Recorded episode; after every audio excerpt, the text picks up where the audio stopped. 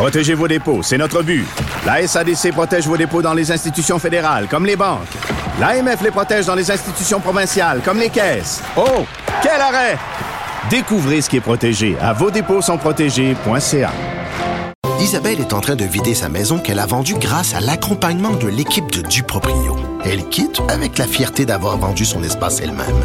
Duproprio, on se dédie à l'espace le plus important de votre vie. Un message d'Espace Proprio, une initiative de Desjardins. Sophie Durocher. Un savoureux mélange artistique de culture et d'information. Michel Jean, écrivain, journaliste, euh, est traité comme une rock star en ce moment dans le milieu littéraire. Euh, et on le rejoint en Europe, je pense bien. Bonjour Michel Jean. salut, salut, bonjour, salut tout le monde. Écoute, je suis surprise que tu me dises pas quoi. Habituellement, tu dis quoi quand tu as oui, quoi, quoi, quoi, ça bon. fait plaisir même. Ben là, écoute, hein, t'es pas Michel Jean, tu me dis pas quoi. Bonjour Michel. Écoute, euh, ouais. tu es où en ce moment? Parce que moi, je te suis sur Instagram, Twitter, tous les médias sociaux. Euh, t'es toujours dans les aéroports, t'es vraiment un, un globe trotteur. Donc, si tu nous, tu es où en ce moment? Là, actuellement, je suis à Vincennes, qui est en banlieue de Paris. Je suis en fait directement en face du euh, très célèbre château de Vincennes. Et euh, on est dans un restaurant. Et euh, je suis ici parce que le festival américain, qui est un très prestigieux festival de littérature nord-américaine qui se tient en France depuis 20 ans maintenant, euh, c'est terminé hier. Alors j'étais parmi les, les, écrivains invités et donc j'ai passé quatre jours à Vincennes. Ouais. Alors donc euh, ce festival américain où euh, tu es invité parce que évidemment tu es un grand nom maintenant de la littérature nord-américaine. Tu étais aussi euh, en Allemagne, tu es allé en Autriche. Décris-nous un petit peu l'accueil que tu as là-bas parce que on m'a dit que tu étais accueilli en rockstar. Est-ce que est-ce que j'exagère quand je dis ça?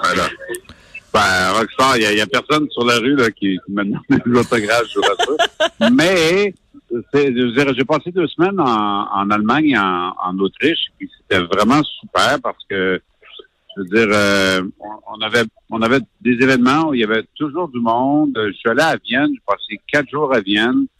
J'ai eu beaucoup, en fait, je pense j'ai eu euh, une douzaine d'articles dans les journaux, dans tous les médias importants euh, en Autriche. Puis en Allemagne, on en a parlé aussi, euh, à la TV, dans les journaux, encore ce matin, euh, dans l'équivalent du Journal de Montréal, en, en Autriche, à Vienne, il y avait un papier sur mon livre, Le vent parle encore. Hmm. Puis là, quand je suis venu au Festival américain, là, euh, il y a plein de beaucoup plus gros noms que moi, je vous rassure, avec des beaucoup plus grosses files, mais on a vidé, euh, comme il apparaître en édition de poche chez Seuil, la collection Point, qui est une collection très prestigieuse. Puis la deuxième journée, je fais une première signation de première de, de séance de signature et le lendemain, j'arrive, je me présente, je dis il y a juste cinq livres, est-ce qu'on peut en rajouter? Ça fait un peu chenu, je trouve. Ouais, mais on a tous vendu les autres. J'adore cette histoire. Et donc, en, en, 10 minutes, on avait vendu les derniers cocos. Puis moi, je m'amusais parce que j'avais Kevin Lambert, qui est un jeune, brillant écrivain, qui est un ami à moi, qui était à côté. Puis là, je disais aux gens, je, je, vends deux, deux Kevin Lambert pour un cocon. Puis les Français sont incroyables parce que ça, on, on a souvent l'impression qu'ils sont coincés pas du tout. Les gens embarquaient. C'est super sympathique. Oh, parle-moi pas sur les préjugés que les gens ont sur les Français parce que je suis né là-bas. Je suis né là-bas, je pourrais t'en raconter, t'en raconter ben, des sais, Mais moi, c'est le contraire. J'adore ça. Les gens nous accueillent, les gens sont curieux. Les gens embarquent parce que moi, je, je, quand je m'en vais dans un salon comme le festival littéraire, je suis pas connu du grand public, mais je parle aux gens. Puis j'appelle ça la technique des jardins. Euh, qui la technique développée par India Desjardins quand elle a commencé, dont elle m'avait raconté, elle dit, au lieu d'être gêné dans mon coin, je vais chercher les gens dans le corridor, puis je leur parle, puis ça marche. Je fais pareil ici, c'est super sympathique. C'est bon, c'est bon. Écoute, ça m'impressionne beaucoup quand tu dis que euh, en Autriche, tu as eu vraiment des articles dans les journaux, oui, oui. radio, euh, télé. Ça veut dire que là-bas, il y a aussi un appétit non seulement pour la littérature, mais euh, aussi pour la réalité autochtone que eux ne connaissent pas parce que nous nous au Québec, peut-être qu'on la connaît pas assez bien, mais quand même, on est sensibilisé. Donc, toi, tu arrives en Autriche, les gens ont cet appétit d'en savoir plus sur ce qui se passe au Québec. Oui, je voudrais qu'en Allemagne, dans le marché germanophone, la, la question des droits des, des, des, peuples autochtones au Canada, ça résonne beaucoup. D'abord, la, découverte des corps, euh, l'année passée, ça, ça, a frappé les gens. Puis les Allemands ont leur propre passé, donc ils ont une sensibilité, euh, je dirais peut-être encore même plus aiguisée. Mon roman, euh, Le vent parle encore, qui au Québec est paru en 2013, qui était réédité l'année passée, vient de paraître ici sur le titre Maïcan et c'est il se passe de quoi là? Les gens ils sont intéressés par cette histoire-là ça les interpelle puis il n'y a personne qui me pose des questions sur le tour sur euh, le folklore les plumes les tomates c'est vraiment euh, on n'est plus là. Ils, m'ont parlé de non ils me parlent de François Legault ils me parlent de ces questions-là ça les intéresse les Allemands et les Français aussi Ouais, mais justement, j'ai une question pour toi sur François Legault. Ça tombe bien, je vais te poser des questions comme euh, t'en posent les gens euh, en Allemagne ou, en Autriche. Euh, il y a eu toute une controverse la semaine dernière parce que lors d'un débat, François Legault a dit ah ben à Joliette, là où il y a eu évidemment la mort de Joyce Echaquan, François Legault a eu quand même le culot de dire ben tout est réglé à Joliette. toi, tu suis ça peut-être de loin, mais est-ce que ça te choque de savoir que François Legault dit ça?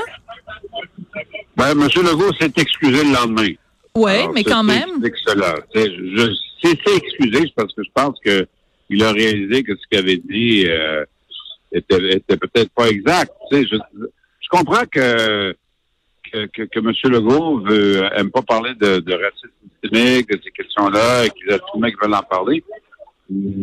Mais dire que, que tout est réglé, je pense que ça n'a pas passé. Et puis, on a vu les articles qui ont été faits à partir de avec, les, témoignages du, mari de Joyce Chacoan et euh, M. Legault s'est excusé le lendemain. Je pense qu'il reconnaissait qu'il avait fait une erreur. Ouais, mais mais euh, je comprends que bon, tu portes deux chapeaux. Tu portes le chapeau le chapeau d'écrivain, le chapeau aussi de journaliste. mais je suis pas un militant, mais je suis pas un militant dans la vie. C'est pas dans ma nature d'être militant. Donc, même si j'étais pas journaliste, je serais pas quelqu'un qui qui oui. militerait pour une cause. Je, je contribue autrement, à ma manière. Ouais, mais mais euh, mais quand même, euh, quand tu vois que il y a une partie de la population qui euh, n'est pas, même après toutes ces années, n'est pas encore sensibilisée à ça. Je te donne un exemple, ok? La semaine dernière, je fais une entrevue avec Florent Volant de Cachetine, qui a, a, publié son auto son autobiographie et, et, il parle du fait que quand il était petit, il avait cinq ans, ben, des gens qui ont débarqué à la maison puis a été envoyé dans les dans les pensionnats et ce qu'il me disait, Florence, c'est ben ça, prend des livres, ça prend des, des témoignages pour que les gens s'ouvrent les yeux parce que pendant des années, les gens ne parlaient pas de ce qui s'était passé dans, dans les pensionnats. Tes livres servent aussi à ça, à ouvrir les yeux aux gens. Oui, mais, mais ça fait, moi, Le vent parle encore, mon roman sur les pensionnats autochtones qu'on a réécrit l'an passé, est paru en 2013. Et quand je l'ai écrit, personne à peu près était au courant des, des pensionnats au Québec. Moi, le premier. J'ai beaucoup d'amis autochtones qui ont appris l'existence des puis ils me l'ont dit en lisant mon roman. Et, moi, c'est la cousine de ma mère, Jeannette, qui me raconte son histoire, l'histoire de ses sœurs, etc. Je connaissais les pensions autochtones à l'extérieur du Québec, mais je les connaissais pas au Québec. Et, euh, et euh, il y a la commission euh, Vérité et Réconciliation qui a permis de révéler tout ça. Mais ça fait une dizaine, mais à peu près au même moment, les gens commençaient à raconter leur histoire. C'est-à-dire, euh, avant ça, les gens ne parlaient pas parce que la honte, etc. Moi, dans ma famille, à chaque fois qu'il y a une réunion familiale, on, entend de nouvelles histoires. La semaine passée, l'année passée, c'est-à-dire, euh, la cousine de ma mère est disparue, mon pensionnat de, de Fort-Georges. Oui. À la James. Je raconte dans mon roman Cocum. Oui, tout à fait. La famille, on pense qu'elle est enterrée à, à Ganawagi sur le mais on n'est pas certain, on ne sait pas où, etc. La famille a fait comme une, une croix qu'on a mis là. Puis l'année passée, on a changé la croix. Donc, les cousines de ma mère sont descendues. On, était tous à, à Ganawagi pour la cérémonie. Puis après ça, ils sont venus chez nous. Parce que les, on a fait ça à l'extérieur, c'était la pandémie. Et là, la, une des cousines de ma mère a commencé à raconter qu'elle a été agressée tous les jours pendant huit ans par une religieuse. Sa sœur était, sa fille était avec nous. C'est la première fois qu'elle entendait cette histoire-là. T'es sérieux? Comment? Ben oui, parce que les gens commencent à peine être capables d'en parler. les langues... pas des choses dont ils ont envie de parler, qui sont faciles. Les, langues commencent, oui, à se délier. À se délier. Mais pour les Québécois, là, moi, je veux juste dire une chose. C'est que ce qui est important dans tout ça, c'est de comprendre que ça fait aussi partie de l'histoire du Québec. C'est pas parce que c'est pas dans les livres d'histoire. C'est pas parce que c'est des Autochtones dans le Nord. Mais ça fait partie de l'histoire du Québec. C'est arrivé chez nous, ça s'inscrit dans une trame euh, historique. Alors, c'est- on n'a pas fini d'en parler, c'est sûr. Puis les gens, des fois, j'entends les gens, Ah, on est tanné d'en entendre parler. Ben, excuse-moi, Doud, mais on va en parler encore parce que c'est- c'est- c'est- les questions ne sont pas réglées. Excuse-moi, je ris pas au propos, mais je ris au fait que tu parles à quelqu'un Ouais. que tu l'appelles dude. hein. Je- J'espère que les choses sont claires pour tout le monde. Là, j'imagine, c'est Ouais, que je suis pas habituée. Michel Jean, dude, dans la même phrase, ça, ça, ça. Mais pourquoi pas? Ben écoute, merci dude. C'était vraiment le fun de te parler, Michel. Très Euh, content de parler d'Odette. Doudette? Oh, j'aime ça. Et euh, bon. écoute, on n'a pas eu l'occasion de s'en reparler depuis, mais félicitations. Au mois de juillet, tu as été nommé compagnon des de l'ordre des arts et des lettres, ce qui est à Ah peu ouais. près une des plus grandes, si ce n'est la plus grande reconnaissance dans le milieu culturel euh, au Québec. Donc euh, vraiment sincère euh, félicitations, Michel. Puis on a bien hâte de te retrouver ici à Montréal sur les ondes de, de TVA et LCN. Merci. Puis bon séjour en France. Puis bois pas trop euh, de, de bon vin rouge euh, en France. Quoique, ben prends donc un verre à ma santé. Je vais refaire ça l'instant même. À Vincennes.